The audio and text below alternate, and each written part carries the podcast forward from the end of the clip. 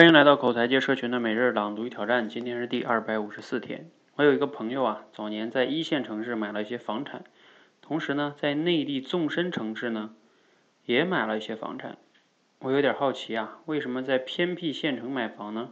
他对我说啊，他在考虑未来可能发生巨大变化的非线性后果。万一人口密集的区域发生严重危机的时候，人口稀少的地区就有独特的优势了。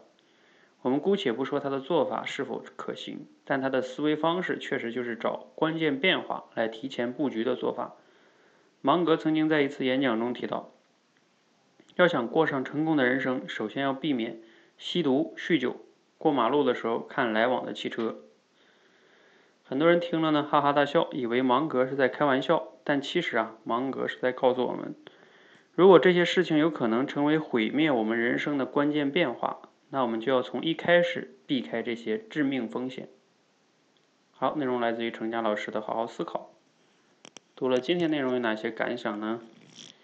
啊，其实他今天这个里说的思想呢，尤其他这个买房这个哈，其实就是不要完全赌到一端。另外一些小概率事件，呃，如果发生了，那影响也是非常大的。就像有一些黑天鹅事件哈，那我们如果有可能也去做一些防范。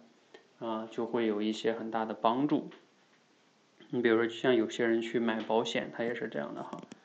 这事儿呢，很大的概率有可能不会发生，但是万一发生呢，这个事儿可能对你的影响就是致命的。那这个时候你就需要去去防范哈。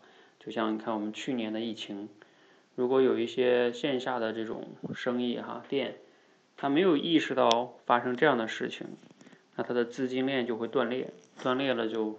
完了，所以如果能提前的对这种小概率的风险去预预预判到有准备，那你可能就会更好一些哈。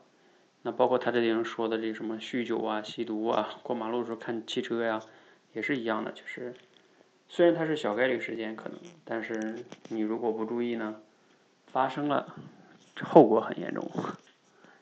好，我们就先简单聊到这个哈。呃，其实可以再延伸再说一点，就是，就是我们人生中，嗯，如果你一直在追求你想要的东西，这也可能是不够的。有时候你要想一想，你不想要的东西，万一发生了，你能应付得了吗？就是一个这种逆向思维吧。好，今天先聊到这儿，希望对你有一些思考和启发。欢迎和我们一起每日朗读与挑战，持续的输入、思考、输出，口才会变得更好。谢谢。